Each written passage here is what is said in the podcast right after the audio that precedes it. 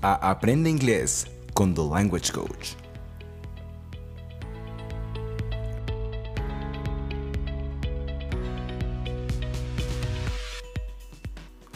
Un espacio para aquellos que quieren mejorar su inglés, mejorar su gramática, su pronunciación, vocabulario, expresiones idiomáticas, phrasal verbs, you name it. Aprende inglés con The Language Coach.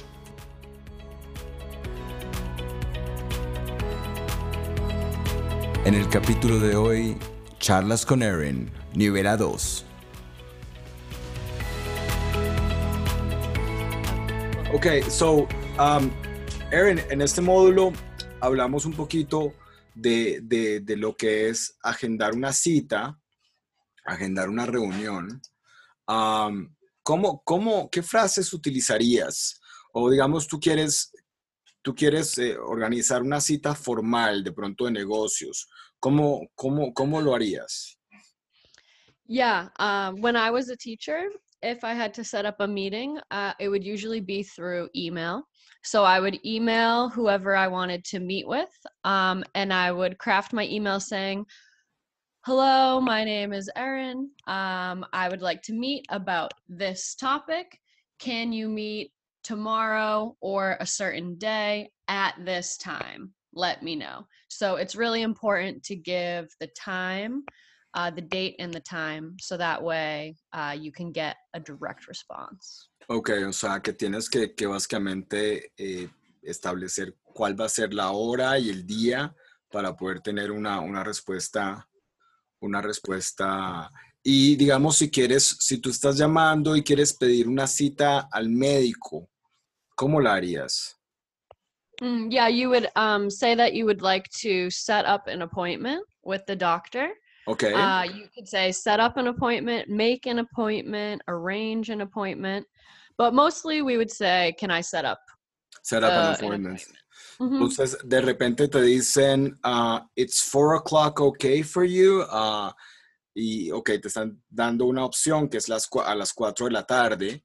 Ah, de repente, si esa, si esa alternativa no es buena para ti, eh, ¿qué otra alternativa se podría utilizar? Mm. You can say, no, sorry, four doesn't work for me. How about five? Or how about later? You could say.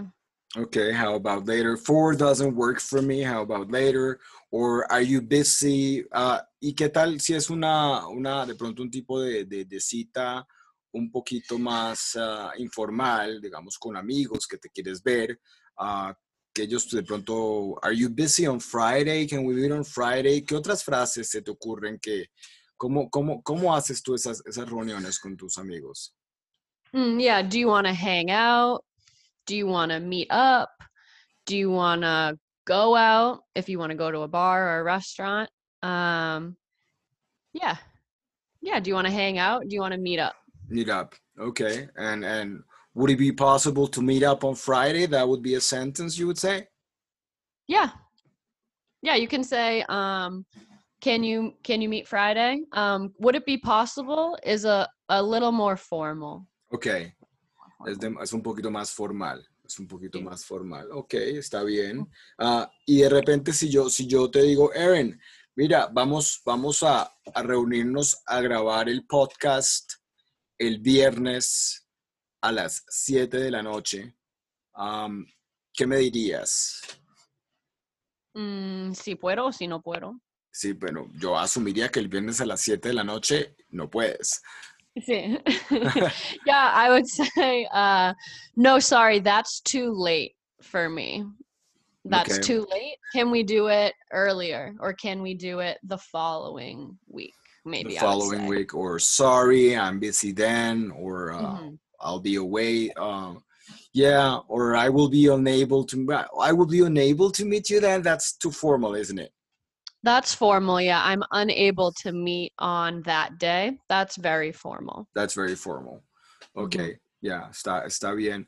Ah, ¿Alguna frase que tú recomendarías en general no utilizar cuando estás tratando de schedule something, de planear algo con alguien? Mm. Um, maybe you shouldn't just tell someone. You shouldn't just say, "Okay, see you Friday at 3." You should always ask. So you shouldn't just say, "Okay, see you then." You need to be specific. So Okay, your partner knows what you're talking about. what you're talking about.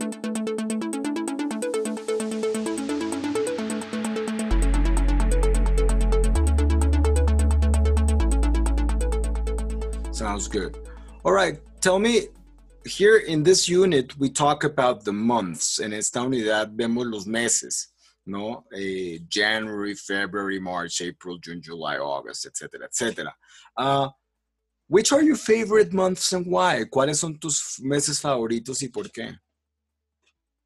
Yeah, my favorite months um are May is my number one favorite month. Oh, Uh, I so was we're- born in May. Okay, wait, wait, when was your birthday? Um, my birthday is May 28th, so it's coming up. All right, so I did not miss it. Okay. No, me- you Muy bien, no me, no me perdí tu cumpleaños, Erin. that- Eso está muy bien. No, todo bien. No, todavía no. yeah, I really like May. Um, being from New England, the northeastern part of the United States, we have the four seasons here. Um, and April and May is when spring really starts. And May is really when spring starts. And the flowers come back, and the leaves come back, and a lot of birds come back. And it starts to get warmer because it gets really cold here. So mm-hmm. that's why May is my my favorite month. My birthday and it's springtime. It's springtime, very nice. O sea que básicamente lo que Erin dice es que ella vive en el nor- noreste de los Estados Unidos, es decir, en Massachusetts, y tienen estaciones. Y en mayo es, viene la primavera y la primavera trae cosas muy bonitas, como los árboles empiezan a, a- a- a tener sus, sus ramas y sus flores, todo empieza a florecer y además pues empieza, el clima empieza a ser mucho más caliente, entonces es mucho más agradable y más encima pues está mayo 28, que es el cumpleaños de Erin. It's Erin's birthday. That's very nice. That's very nice. Yeah. So what sign would you be? I'm a Gemini. Gemini. All right.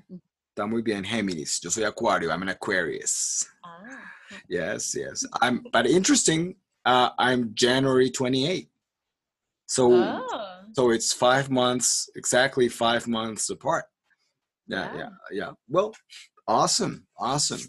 All right, so, eh, excelente. Cuando, digamos, hay un phrasal verb que vimos en esta unidad que es butterflies in one stomach, ¿ok? Um, ¿Cuándo dirías tú esa, ese phrasal verb? Ese, digo, ese idiom, that idiomatic expression. You have butterflies in your stomach. When would you say that? ¿Cuándo lo utilizarías? Yeah, when you have butterflies in your stomach, it means that um, you like somebody. So it means that you feel you're kind of nervous, but you're happy. So you get this like light feeling in your stomach. Um, and it can happen on a date or when someone holds your hand for the first time or your first kiss with somebody, or if you're having a romantic moment and you're sharing your feelings, you might get butterflies in your stomach. In your you stomach. have feelings. Yeah. That's well, that's very nice. What about the idiom under the weather? ¿Cuándo Mm. utilizarías under the weather? If you're under the weather, um, it means you're sick. So if you want to tell someone you're sick, that's just an idiomatic way to say that you're sick. You say, "Oh, I'm sorry, I can't hang out today. I'm under the weather." Under the weather. All right. Y por último, el idiom a piece of cake or a piece of cake. Eso, ¿qué, qué- quiere decir? Un pedazo, bueno, traduce un pedazo de pastel, pero en realidad, ¿qué quisiera decir a piece of cake? Mm, yeah, when something is a piece of cake, it's wicked easy, super easy. So, um, for example, I'm a skier. I'm a really good skier. Me gusta esquiar. Ujú. And um, there are some mountains in Massachusetts, but they're really small. So if I did a trail that's really easy, I could say, oh, that trail was a piece of cake. Super easy. Oh, okay. Uh, You actually do, do cross country skiing? No, I downhill ski. I want to Uh, try. fair enough, fair enough. Uh, now, en, en inglés se utiliza mucho que cuando, cuando tú eres una persona que eres mucho más activa en la mañana, ¿cómo, cómo lo dices? Mm, that I'm a morning person. Ok, y si eres más activo en la noche, ¿cómo lo dirías? Uh, you could say you're a night person, or is a night person, so he is a night owl. Oh, all right, fair enough. Yeah, it's interesting. Uh, yo soy, I am a morning person, and my wife is definitely a night owl. Mm. Uh, go figure how we we work things out, pero bueno, funciona, funciona. Eso Sí. está, eso está muy bien. Excelente, excelente. Muchas gracias por acompañarnos en Aprende Inglés con The Language Coach. Los esperamos en nuestro próximo episodio en donde continuaremos teniendo charlas con Erin sobre vocabulario, gramática, expresiones y uso del inglés en el día a día. Aprende Inglés con The Language Coach.